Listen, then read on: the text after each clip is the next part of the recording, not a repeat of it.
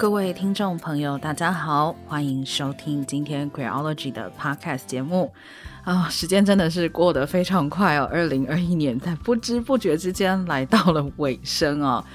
今天我们这个节目呢，其实等于也是要为今年来做一个 ending。我们保持过往的习惯吧。就是我们会有一个重大的性别大事的一个回顾，但今年呢，我们也安排了一些不一样的内容哦。因为我跟 V 太也聊到，就是过去我们聊这个性别大事的时候，常常聊一聊就觉得，哇，这一年回顾下来，怎么没有几件让人开心的事情呢？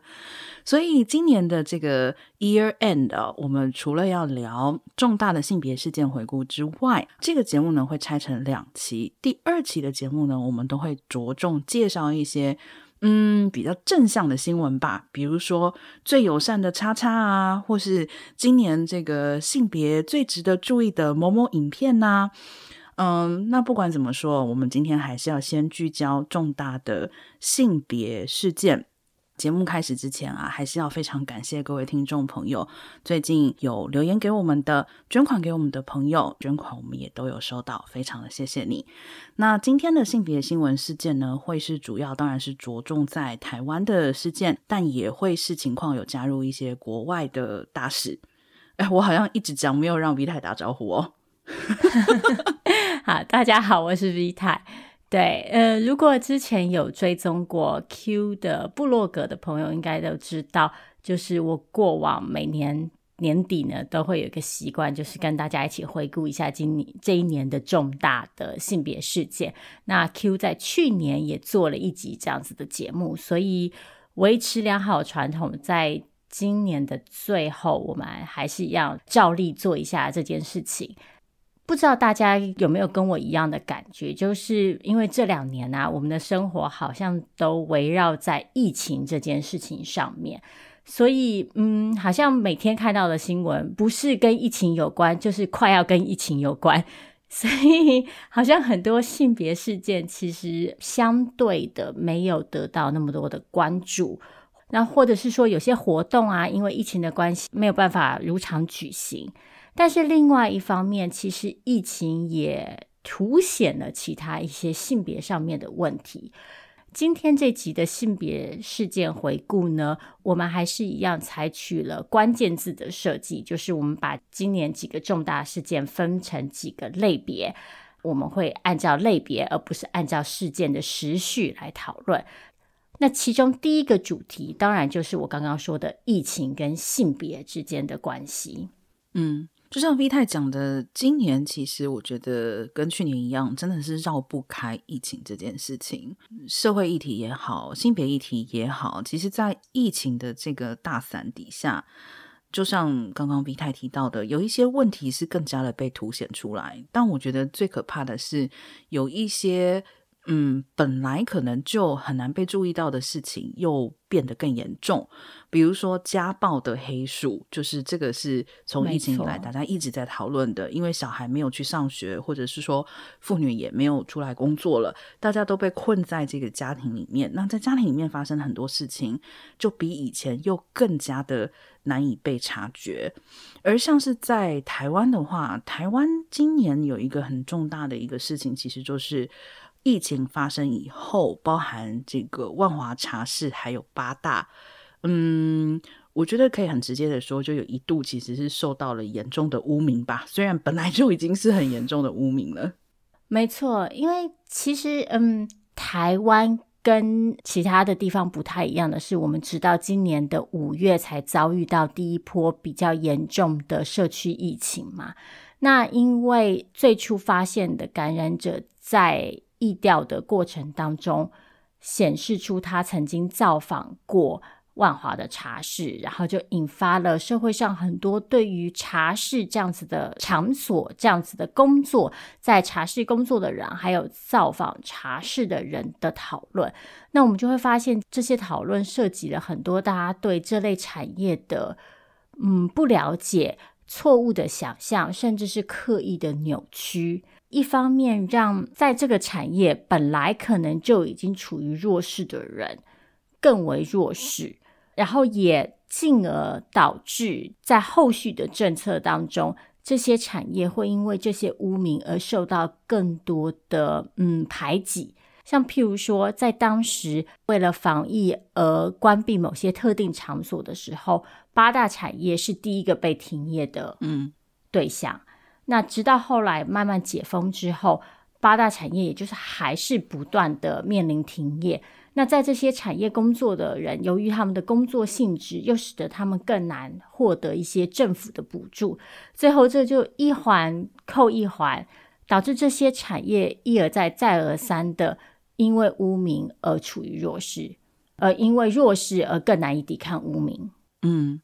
没错，因为其实比如说，像是在是否应该停业跟何时可以重开来讲的话，其实所谓的八大行业，它应该是可以用完全一样的标准来评估。我所谓一样的标准，就是比如说，假使我们现在讲的是人与人在密闭空间近距离接触，并且可能有肢体接触，其实有很多行业。都应该是符合这个所谓的这样子的一个描述，包含像美容美发啊，或者是做指甲的沙龙啊，这些其实都包含在内。可是很明显，八大行业在是否能开放这件事情上受到更严格的检视，包含就是像刚刚 V 太提到的，这个行业的从业人员在这个所谓的零补助的时候。嗯，虽然我们现在可以称他们为从业人员，可是法律上面很有可能并不承认他们这样子的行业，所以变成即使政府有补助，却也没有办法救济到他们的情况。我觉得这是一个非常奇妙的吊诡，就是像 V 太刚刚讲的，变成一个弱势的恶性循环。就是本来可能弱势的一个情况，就是需要额外的扶助才能够脱离这个恶劣的状况，可是结果却因为他们弱势的状况被排除在扶助之外，那这个问题其实就会变成是一个，我觉得就是往下的漩涡吧。嗯，对，而且这件事情是一个性别问题的另一个面向是。从事这些产业的工作者，大多数是女性。嗯，那事实上，其实女性不管是在就业还是在生活，嗯，在过去的一年多，将近两年来，我们都可以看到，其实是受到疫情的影响程度更严重的。这个我们其实在去年的年度回顾也有提到过。去年我们着重在当时国外因为疫情非常的严重，而纷纷采取各式各样的封城手段，让大家在家工作啊，然后关闭学校、关闭各式各样的托育机构。那当时我们曾经讨论过，在这样的情况下，女性必须要负担更多的家务劳动跟照顾工作，然后同时。嗯，女性一方面比较常从事就是所谓的前线产业，包括了餐饮、超市等等，那导致他们的染疫风险也比较高。二来，由于这些产业的变动性比较大，导致女性也比较容易因此失去工作。今年我们看到的趋势，则是。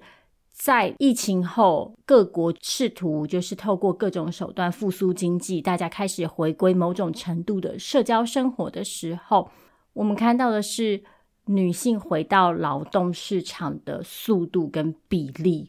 都比男性低。嗯，所以也就是简而言之，在被迫离开劳动市场这件事情上面，女性会更快的被迫离开劳动市场，但是在返回劳动市场这方面。女性能够返回的机会，或者说是速度，其实又没有那么快。而且，嗯，包含美国最近的一项调查也显示哦，这还不只是性别的问题，同时也是种族的问题。就是即使是在同样的女性工作者之间，特定的少数族裔其实要回到职场，又比某些其他的族裔要来得更加的困难。那严格来说的话，其实是非裔跟拉丁裔受到的影响是最大的。另外一方面是美国最近的报道显示。疫情造成的另外一个重大影响是托育产业遭遇到了经营的危机，所以导致很多机构被迫关闭。所以，即使如今女性想要回到职场，她们就会发现她们没有办法获得她们需要的育儿支持。那在没有育儿服务的情况下，这些女性就算有机会回到职场，也必须要选择继续留在家里担任育儿照顾者。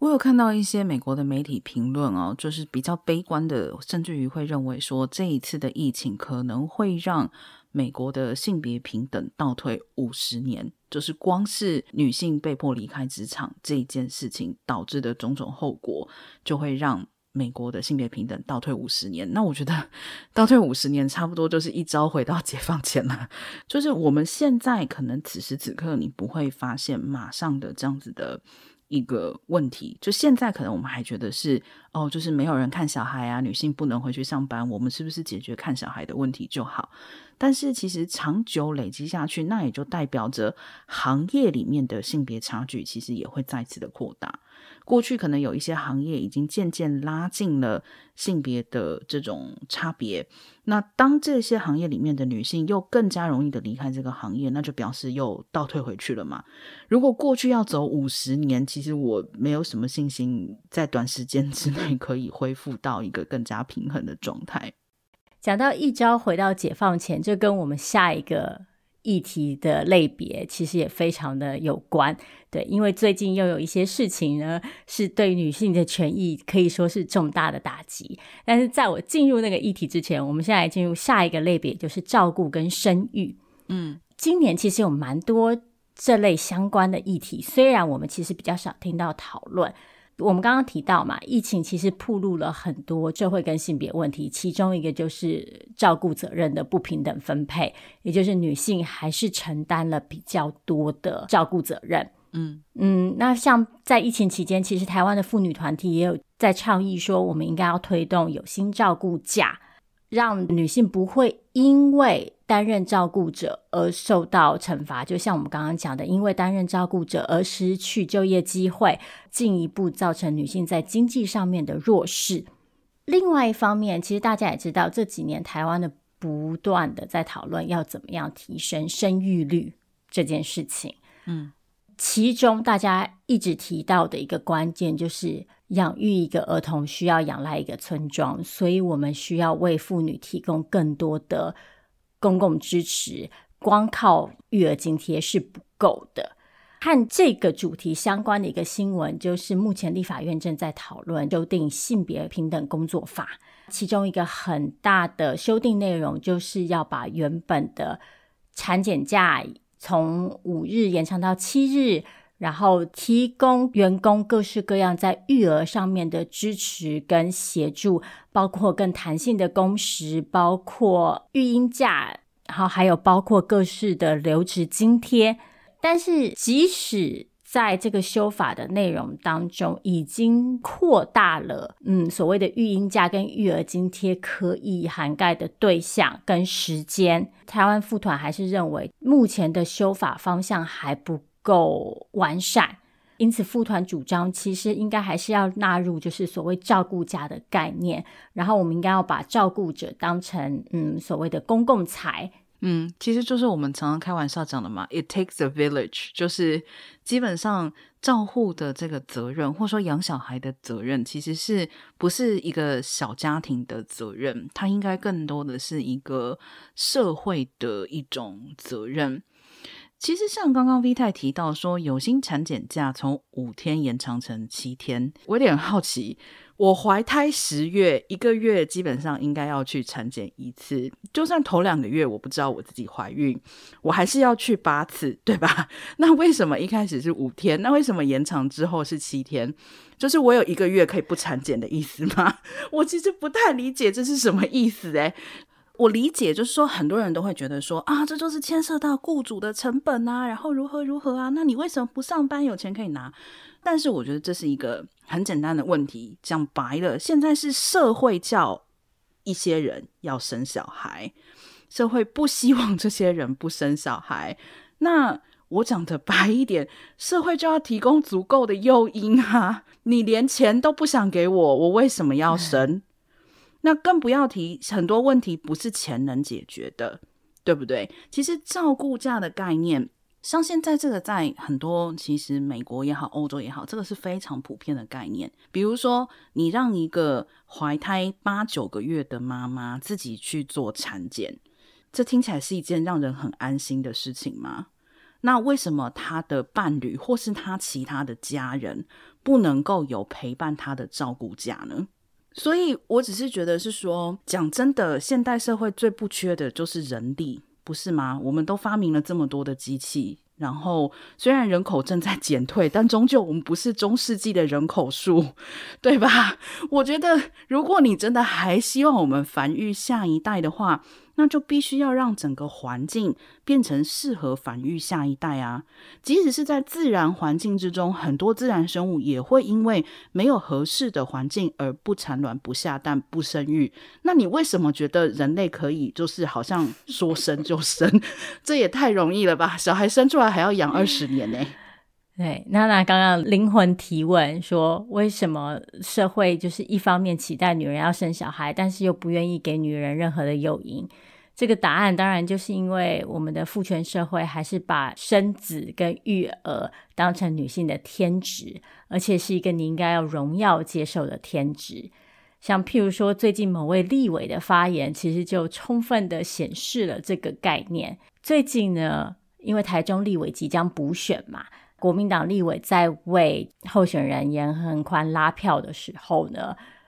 为了要攻击民进党的候选人林静仪，提出了如何改善生育率这个论点。然后在这个论战的过程当中，他说呢，严家其实才是提升生育率最好的榜样，因为严家三代的男性都非常的早婚早育。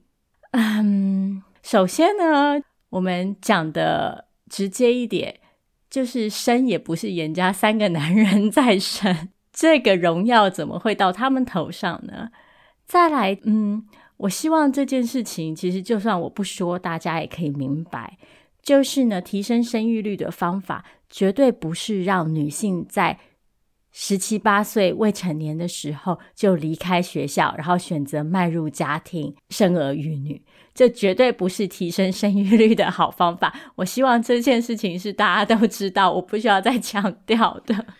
对啊，我觉得这个国民党立委的发言真的让人叹为观止。诶，当全世界都在努力的遏制同婚，就是儿童的婚姻。然后再要求很多的国家订立一个所谓结婚年龄的下限，就是为了要保障不管是男孩或者是女孩不会被迫生育或是过早的要迈入婚姻。然后国民党的立委还在说早婚早生是提高生育率的最好方式。我其实我讲实在话哈，我个人的看法其实我也不是认为说年轻就一定不能生，我认为重点是在于那你的配套在哪里嘛。那如果很年轻，这个女孩子就去结婚生小孩了，同时最后照顾的责任全部都在她身上，那她没有办法完成她想要的学业，这代表什么？这代表很有可能她未来也没有办法从事她想要从事的工作，然后她可能会非常早的跟社会脱节，并且她可能会陷入未来经济无法独立、无法自我保障的困境之中。那我们有这些配套吗？没有嘛。现在十七八岁的女孩子，如果生了小孩，你不要说她生了小孩啦，她如果怀孕，今天去学校都已经是轩然大波了。学校都已经没有良好的配套措施可以辅导她了。你现在居然跟她说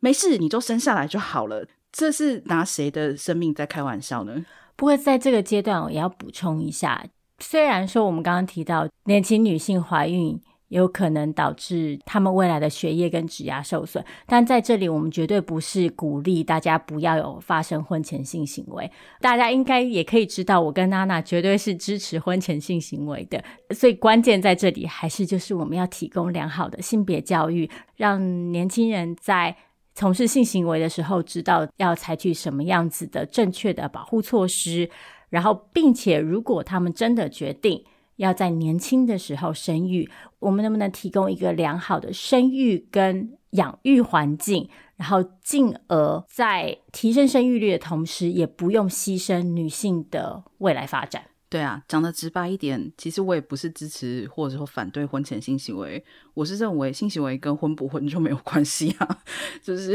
这完全是分开了两件事。而且另外一方面来讲，我也觉得婚不婚跟生小孩没有关系啊，性行为跟生小孩其实也没有绝对的关联啊。就像接下来我们要讲的，其实就是当女性不断被要求生小孩的时候，其实我觉得这也可以。反映出为什么这几年在堕胎权上面其实严重的倒退的一个原因。就简而言之，社会不想接受女人不想生小孩这件事。没错，而且社会并不觉得女人应该有这个选择的自由。对，这里就来到我们一朝回到解放前的议题。虽然跟台湾没有直接的关系，但是因为，嗯，我觉得这件事情的影响。绝对会是全球性的，因为它代表了一个保守思维的崛起，而且就像刚刚娜娜说到的，这涉及的是我们怎么想象女人的身体自由跟生育自由。关注生育权议题的朋友，应该最近也都听到了，嗯，美国最高法院刚好这几天在审理一个案件，是密西西比州的堕胎法规。密西西比州的新的堕胎法规呢，基本上让十五周以后的堕胎都会变得不合法。这其实是和美国一直以来的原则相违背的，也就是美国在当年的罗诉韦德案中，其实最高法院的判定是肯定了女性在怀孕二十三周以内都应该享有堕胎的自由。当年这个二十三周的设定是基于就是胎儿的存活能力，也就是说胚胎是否有办法在离开母体之后独立存活，所以当年把这个界限设在了二十三周。近几年来，美国的保守州不断的推陈出新，然后介绍了各式各样的法案，企图在最高法院闯关。其实目的就是希望最高法院可以推翻当年这个罗诉韦的案的判决结果。那如今看起来，这件事情好像确实有可能发生。嗯，这件事情真的让我过去一周都非常的郁闷。嗯，这有几个层面啦。第一个当然就是其实牵涉到的，就是说女性对自己身体跟生育的自主权这件事情，我真的没有想到都已经。二零二一要二零二二年了，居然还有如此彻底开倒车的可能性。我这样说吧，尤其其实可能让我最不满意的一点是，当现在美国有大量的人是不打疫苗的啊、那他们宣称他们不打疫苗的原因是我的身体我自己决定，我应该可以决定我的身体要接受什么样子的医疗，或者是不接受什么样子的医疗。但是这些人很有趣的是，当你问他堕胎的议题的时候，他就不会告诉你，我支持女性对自己的身体有做出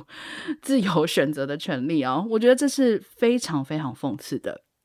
另外，让我感到很不安的一点，其实就是在于现在的这些堕胎，美国的堕胎案件，呃，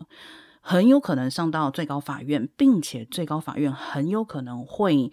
赞成这些法案，那这些法案原则上就是透过像刚刚 V 太讲的各种的方式，等于在实际层面上面去禁绝女性堕胎的可能性。那甚至于更进一步，就是像刚刚 V 太也提到，会动摇到堕胎权来源的根本，就是当年的这个所谓的罗诉韦德案。让我觉得非常不能接受的一件事情，就是如果一个最高法院做出来的判决，现在因为法院里面的法官看法不同，就可以推翻以前的判决。如果是这样的话，请问美国的同性婚姻是不是可以被推翻？美国的反性别歧视是不是可以被推翻？非裔的投票权、女性的投票权是不是都可以被推翻？我觉得这在一个就是实质上来讲，其实作为一个是判例法的国家来讲。我觉得这真的非常令人发指诶，就是这基本上就在说，我们把所有的规则丢出窗外。我现在就是因为我保守派就不爽你们有多胎权，我就是要趁保守派大法官多的时候，把你们定好的东西通通扭转过来。但最可笑的是，当年罗诉韦德案的时候，坐在庭上的那些大法官，九个人七比二里面，其实多数的投下七票赞成票的大法官，其实都是所谓的保守派的大法官。这种感觉就好像你玩一局游戏，然后你照规则玩到了最后，现在有人跟你说我要直接把规则丢出门，我个人是真的完全的不能接受，我觉得太可怕了。因为再这样往下讲，那我觉得接下来包含像当年有反亚裔的法律啊，那这些当年靠着判例来终结了对亚裔歧视的法律，这些判例是不是有朝一日也有可能会被丢出窗外呢？娜娜刚刚讲到身体自主权这件事情，其实关键可能就在这里，就是我们在堕胎议题里看到的一个主张。即使反对堕胎者通常都不会明白的讲清楚他们这个主张，但是其实他们不断在暗示的事情就是：女人的身体不是她自己的，女人的身体是大家的。在这里，其实有一个例子很好的说明了这个主张，那就是德州的堕胎法案。德州在今年通过了一个当今美国最严格的反堕胎法。基本上会让堕胎在德州完全不合法，任何形式、任何时间点的堕胎几乎都会变得不合法。那德州这个法案之所以可以闯关成功的原因，就是在于它一个很巧妙的法律设计，就是它并不赋予州政府直接惩罚堕胎服务提供者或是堕胎者，而是它。赋予了所有的公民、所有的市民检举的责任，就是所有的德州公民都可以基于，诶，他认为女性堕胎这个行为影响了他个人的利益，而去对这个提供堕胎服务，还有任何促使这个堕胎服务有可能发生的个人跟团体提出告诉。大家从这个设计就可以看到，就是他们的想象就是，当一个女性想要堕胎的时候，所有人都有资格、有权利对她施以规范。那说到女性在身体跟自由上面所受到的侵害，我们就要来到下一个议题类别，也就是很遗憾的，我们还是得来讨论性别暴力。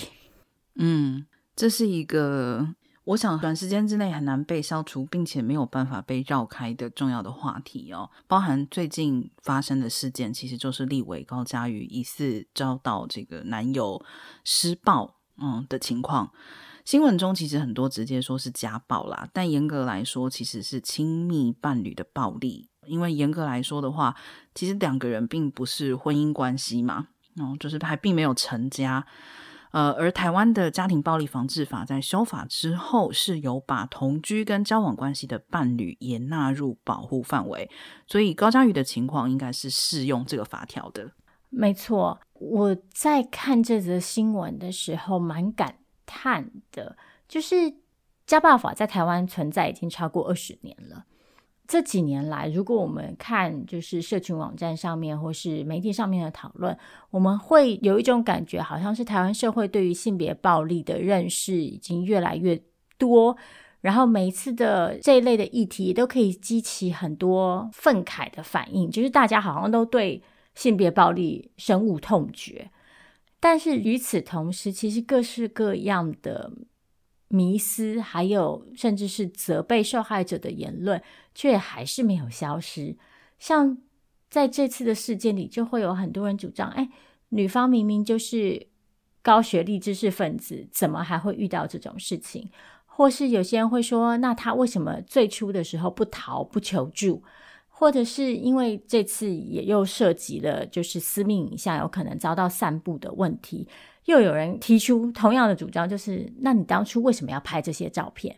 虽然说我个人一直就是抱持着一种正向的思考，就是觉得就是因为误解始终存在，我们才更需要讨论这些议题。但我也必须凭良心说，有的时候我还真的是觉得有点心累。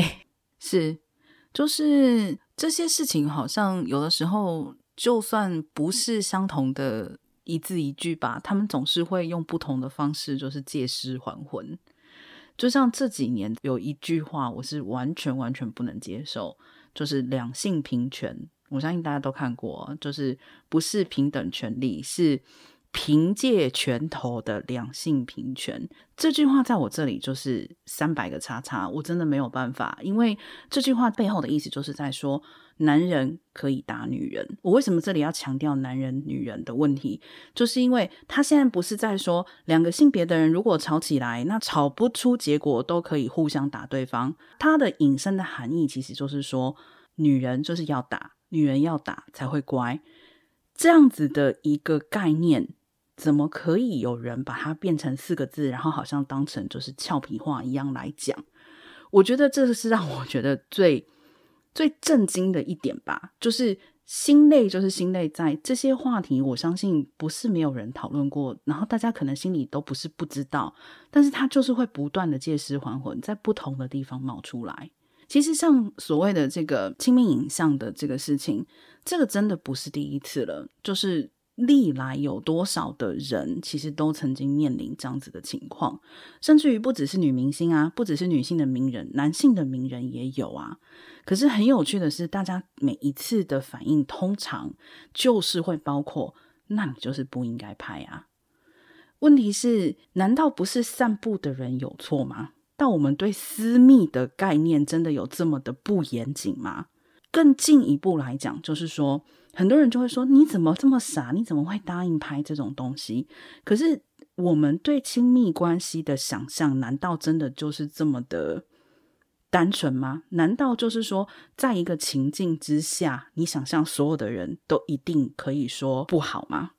会发生这样的事情，一定有各式各样的原因。不是很简单的去说，你说不就好了，或者是说你拒绝就好了，你不要做就好了。重点的问题其实还是在于，如果当下双方都同意这个是私密的东西，这是不散布的东西，那其实事后不管是谁都不应该违背这个协议。其实这也跟我们上一期题目里面讲到的是，我觉得是有关的，就是说。如果我们认为情欲可以自由的展现，那么在床上，如果我今天觉得我想要拍下亲密的影像，这应该也是属于可以自由展现的一个部分。可是，如果当这个社会的反应永远都是你只要不要做就不会受到伤害的话，那永远像这样子的情欲自由展现的可能就是会被遏制。女性能感到的就是害怕。我不能这样去做。对，其实我觉得这一类讨论里呢，这一类的言论最大的问题之一在于，我们把责任跟关注的焦点大幅的放在就是受害人的当初的行为上面。但是事实上，在所有性别暴力的议题里，我认为其实关键都应该是行为人的行为的意涵。就是行为人他的行为的样态跟这个意涵，我所谓这个意涵，就是其实我们强调过很多次，性别暴力的出发点其实就是权力跟控制。性别暴力是一个展现阳刚气质，然后展现支配能力跟地位的一个方式。这点其实在今年另外一个重大的性别暴力事件里可以看到。像刚刚我们提到私密影像，很多人的反应就会是你不要拍就没事。但今年另外一起事件，其实就告诉我们，不，并不是你不拍就没事，因为就算你不拍，有人也可以假造你的私密影像。那就是今年大家都知道发生了所谓的 Deep Fake，也就是深伪色情片事件。关于这件事情，我们其实在之前的节目有比较详细的讨论。那那集节目是在 Small Talk 第三十七集。有兴趣的朋友可以回去听，所以我们在这里就不讨论那么多细节。但我想要强调的事情是，在 Deepfake 事件里面，我们就可以看到这些女性其实她们并没有做任何的用主流的看法来说错事，这里要打括号，但是她们仍旧成为受害者。那这些选择造假跟散布这些影像的人，我会主张，其实大多数的时候也不是为了满足他们自己的情欲而已，而是单纯的为了展现一个自己身处于支配位置的地位象征，然后呢，去展现自己在这个阳刚接续上面所拥有跟获得的权利。所以，其实这也是很重要的一件事情，就是在于说，你看，不管是别人所伪造的这种 defake 的影像，或者说是自己拍摄的私密影像，为什么这些影像会成为可以威胁当事人的材料，或者说是可以伤害当事人的材料？其实就是因为整个社会的结构、社会的脉络、社会的背景赋予了。操弄这些东西的人，这样子的权利嘛，就是他所能操控的权利，是来自于，因为我知道社会上会有人谴责你，社会的规则现在是不平等的在看待你，所以我才能够去操纵这个东西。尤其像很明显的就是，今天如果说像以自拍的私密影像来说的话。当他威胁说：“如果你不听我的话，我要去散步的时候，他其实是在说什么？他其实是在说：我知道，我只要这样一做，大家都会觉得错的是你。所以，我觉得很重要的一件事情就是，我们的社会如果不能够扭转这件事情，就永远都会有人拿这个来威胁别人，因为他可以成为威胁嘛。但如果他有朝一日不能成为威胁，因为社会会说：不，错的是你，你不应该散布这样的内容。”那他还会去做这样子的威胁吗？当然，还有一件很重要的事情，也是跟性别暴力有关哦，就是刚刚这个立法院通过了跟踪骚扰法，这个 其实讨论蛮久了，从草案到现在终于成案。最有趣的是，不管是草案还是成案，我发现很多男性朋友的反应都是相同的，就是我要怎么办？不是啊，你就守法就好了。其实我们在上一集的节目在讨论就是不舒服的政治的时候，有稍微提到这个部分。尽管我可以理解，就是某些男性的焦虑来自于对这个新的性别互动文本的不熟悉，但是另外一方面，嗯。很多男性的反应也确实还是呈现出了他们仍旧笼罩在父权社会赋予他们的浓烈的资格感底下，就他们觉得性别互动应该要依照他们的理解、跟想象、跟视角来进行。所以，一旦我们透过比如说跟踪骚扰法，还有其他的方式来转移这个视角的时候，这些男性就感到非常非常的焦虑。那针对跟踪骚扰法，其实我们也在之前的节目讨论过，这是在 Small Talk 的第二十四集。对，大家可以发现，我今天也不断的在就是 推播过去的节目。如果你之前有错过的话，这是一个好机会，可以回去复习一下这样子。嗯，那嗯，谈到跟踪骚扰，继续可以讲到，就是今年性骚扰这个主题也引发很多讨论。起因之一，当然就是在年初的时候，艺人郑家纯在脸书上发文提到他在工作场合遭到雇主性骚扰的这件事情。嗯，关于职场性骚扰，其实我们也。讨论过很多了，所以我觉得这里我们也不用花太多篇幅。不过，但是还是可以跟大家推荐一下我们的另外一集节目，也就是阿喵在我是男人谷的第一集里，其实讨论到了戏谷里的职场性骚扰事件。阿喵在这集的节目里，其实提出了一个很有趣的观点，就是所谓的“天才混蛋”。天才混蛋这个概念，其实我觉得就很好的说明了。嗯，我刚刚所提到的这个父权社会赋予男性的资格感。嗯，好，那再来我们来看一些是发生在国外的，也是跟性别暴力有关的事件。那么包含像我们之前在 S 零三二里面有提过，嗯，塔利班重掌阿富汗政权之后，阿富汗女性的处境。那其实大概就是在十一月底的时候，迎来了塔利班掌权阿富汗一百天。许多的国际媒体都有去跟进报道现在的情况。那坦白说，一百天，我不晓得要怎么看待它。我不知道它到底是可以说是长呢，还是短呢？因为比如说，塔利班之前做过的一些承诺，像是呃，我们还是会让女性可以继续工作，让女性可以继续上学。其实这些承诺都是完全没有做到的。呃，甚至于现在进一步的在限缩女性的影像跟形象出现在媒体上面，所以包含像是电影跟电视跟很多制作的节目里面，现在如果出现没有穿罩袍的女性形象，其实基本上是遭到禁播的情况。简而言之，就是还是持续在恶化。嗯，另外一起最近发生在其他国家，但是引起很多讨论的性别暴力事件，就是中国的网球女选手彭帅，不久之前在她的微博上公开发文，指控。中共政府高层官员张高丽对她性侵，但这篇文章发出没多久之后，就立刻遭到删除。然后彭帅本人至今都没有公开露面过。尽管国际奥委会的主席声称，他们至今已经和彭帅就是视讯通话过两次，但这两次的通话都没有真实的影像被公开。所以彭帅至今的处境其实还蛮让人担忧的。那同时，他提出的指控也没有引发任何进一步的调查。之所以在这里想要提一下这件事情的原因是，每一次提到中国所发生的性暴力事件，很多人的反应都会是中国不意外。但是，我觉得这其实不是一个。嗯，好的回应方式，因为这等于又是再次的忽略了性别暴力是一个普世性的问题，而且是一个结构性的问题。确实，中国的政治跟社会体制让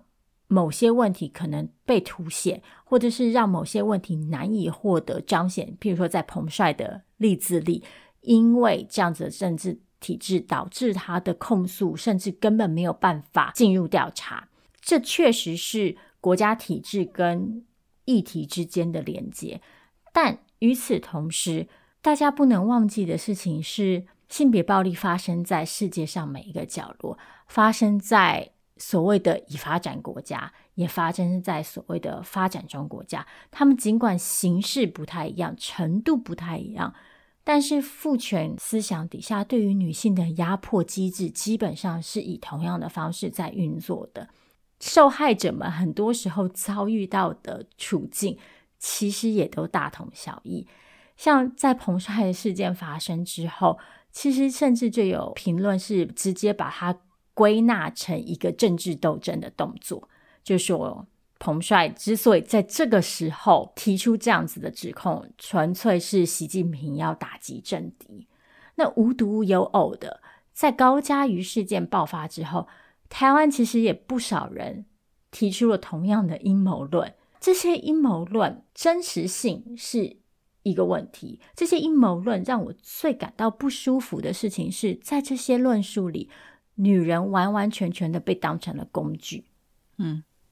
我们就可以看到，女性每一次在性暴力的议题里呢，要么就是我们的指控不被当真，要么就是我们会被指责，我们一定别有其他的动机。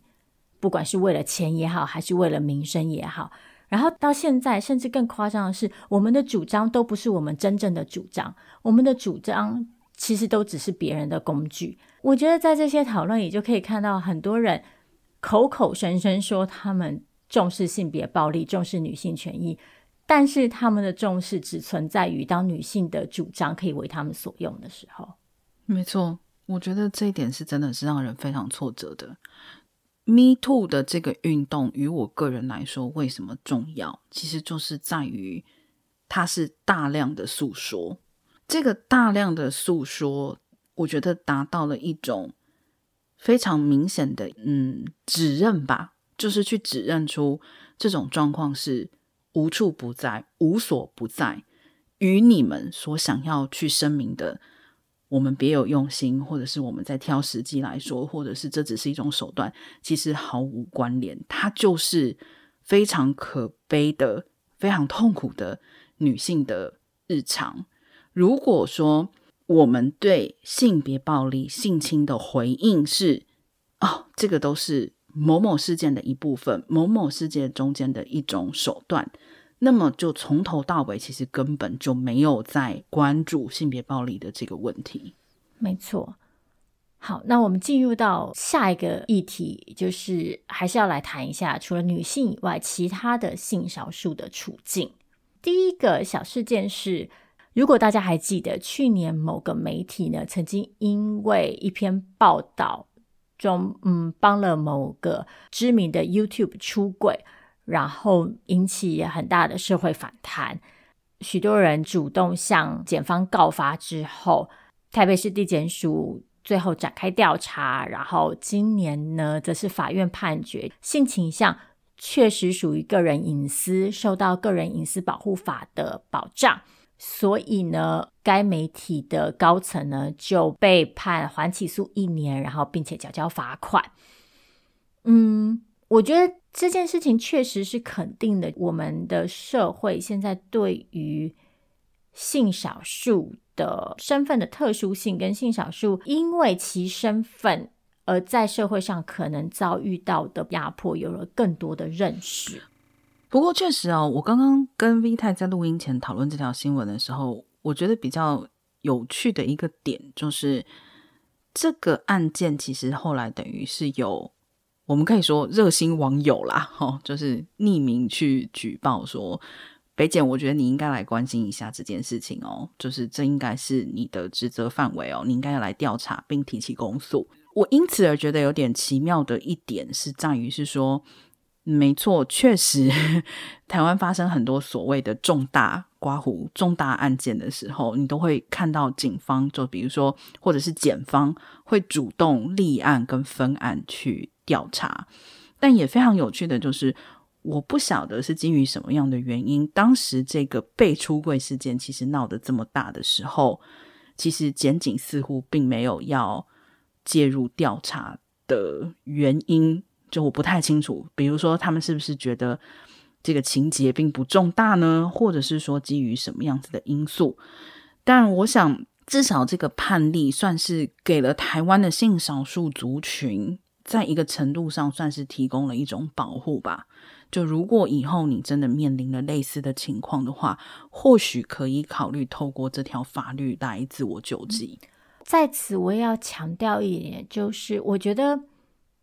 嗯，这件事情的关键绝对不是在于一个人的同志身份是羞耻的，嗯、或者是是危险的，所以他必须要被保护。就是在一个理想社会里，我当然就是希望没有人会觉得他必须要隐藏自己的性身份、性倾向。我希望我们根本就不需要去强调，就是一个人到底是同志还是异性恋。嗯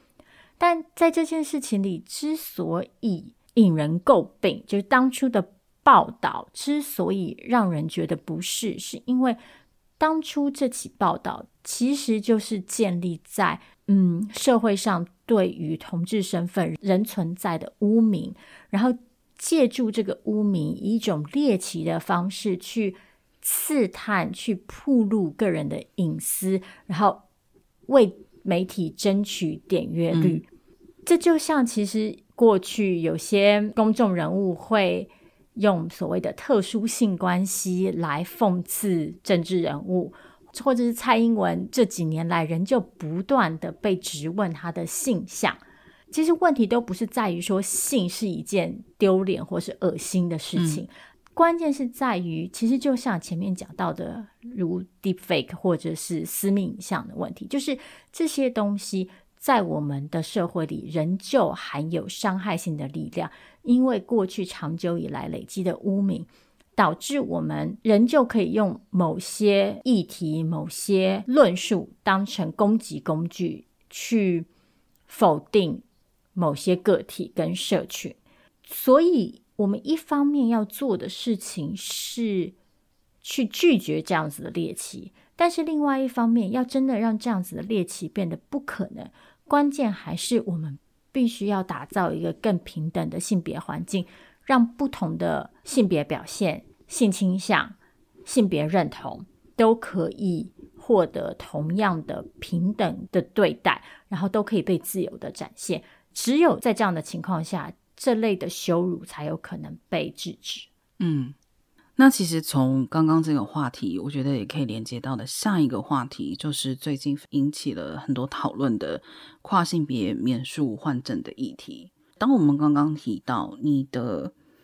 性倾向、你的性别身份其实可以作为隐私的时候，但其实很多跨性别的朋友一直都在面临，他们是要不断的揭露自己，被迫要揭露自己的这些隐私的情况。比如说，像有一些跨性别朋友，他的外在的性别表现可能已经与他证件上所注记的性别是不符合的情况了，但他可能会基于很多很多的原因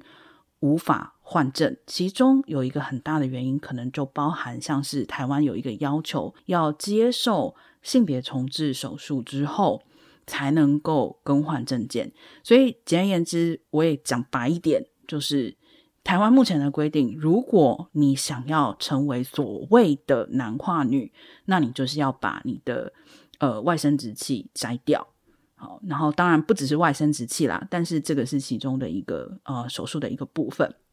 那女性所谓要跨成男性也是一样的情况，都要经过这样子所谓的性器官跟性腺器官的摘除或者说是重塑这样子的手术。第一个，它包含了健康跟身体上面的风险；第二，它包含了经济上面的压力；第三，就是这样子的手术其实等同于是一个强迫性的一个绝育的一个手术。所以从这些种种方面来看的话，我想很可以能够理解的是，不是所有的跨性别者都有条件，或者是感觉到自己的认同是需要透过这样子的手术才达成的。然而，这成为了更改证件的一个重点。这对很多跨性别来讲，他们就会反复的面临。他其实可能在性别表现，甚至于在日常生活之中，都已经是以完全不同于证件上注记的性别存在的时候，他在台湾不管是去找工作，甚至于是领包裹，他都变成不断的要揭露他自我的就是性别的隐私。所以我觉得，其实台湾这一次能够做出这样子的，就是跨性别免术换证的胜诉的判例，其实是一件非常不容易的事情。嗯。当然，有如果有在关心性别议题的朋友，可能也都知道，就是这件事情最近引发了蛮大的争议的。嗯，这引发的争议包含了很多层面，很多疑虑，有些确实是合理的，有些在我看来，嗯，是一种被放大的恐惧。那因为这个议题很大，我们今天在节目上可能没有太多时间可以细说，但可以推荐大家去听 Q 二十，在那集节目里，娜娜访问了同志咨询热线的朋友，针对就是这个议题做一些讨论。另外，则是我们之前曾经在某一集的 A 四里讨论过二元性别的疆界以及跨越。嗯那在那一集里，我们其实因为那时候是在回应一个听众朋友的问题，那我们其实就有讨论到，就是跨性别朋友在厕所使用上面的嗯相关问题。那有兴趣的朋友可以回去听一下这两集节目。嗯，再下一个议题，我想我们讲一点就是正面的事情，讲点开心的事情吧。对对对，大家知道，就是台湾同性婚姻合法已经两年了嘛。当初因为公投结构关系，同性婚姻的合法并不是靠着修改民法，而是提出了专法。在专法里面，尽管大多数的婚姻义务跟要件其实都是适用于民法，但其中还是有一些差异，导致同性伴侣至今，并没有跟异性伴侣有完全相等的权益。其中两件事情，一个是同性伴侣并没有共同收养的权利，第二则是跨国婚姻仍旧不可行。嗯、针对跨国婚姻这一点，今年呢就有许多对的跨国伴侣在台湾提出诉讼，就关于他们在户政登记的时候遭到拒绝，然后因此提出行政诉讼。那今年截至目前为止，共有三对伴侣成功胜诉，尽管这个胜诉结果只适用于当事人，但这也确实是可以打造一个社会氛围，就是让大家开始关注跨国伴侣这个议题。那相关的修法至今则仍在立法院中等待商议。嗯，那还有一件，这个我们今年有讨论了两次，而且我觉得。也算是比较开心的话题哦，就是奥运引发了全民嗑 CP 的风潮。嗯、这个呢，也是推荐大家可以回去听我们之前的节目。那节目标号是 S 零三三哦，有特别的聊到这个话题。那当然，其实还有许多就是。小的性别事件啦，不过这个如果全部都要讲出来的话，这期节目就会变得非常非常的长哦，而且可能也就违背了我们以关键字来检索这些事件的一个原始目标。但最后啊，我觉得真的是可以说是欢天喜地的一件事情吧，就是恭喜小甜甜布兰妮。这个他在今年终于重获自由啊！这个话题本身也是一样，它牵涉到很多的层面，包含性别的，还有社会制度的各方面。那我们前面也有节目曾经聊到过，所以如果你有兴趣的话，可以回去找出来听听看。嗯，好，那我觉得今天的性别事件回顾就差不多到这里了。那虽然嗯，节目播出的时候离今年的尾声可能还有几个礼拜。嗯，但我想我们今天的讨论其实大概也就点出了几个重点。当然，个人也是希望到今年结束之前，不要再有 更令人堵心的性别事件发生了。对，然后记得下个礼拜会是比较特别，我们一般都是一期 S 穿插一期 Q 的节目哦。那这个年底呢，我们会是连续有两期 S 的节目放出，所以下一周。请你还要记得回来收听，嗯，今年最后一期 S 节目，然后届时我们会全部讲的都是比较正向、暖心的跟性别有关的消息。那谢谢你的收听，我们下期见喽，嗯，大家拜拜。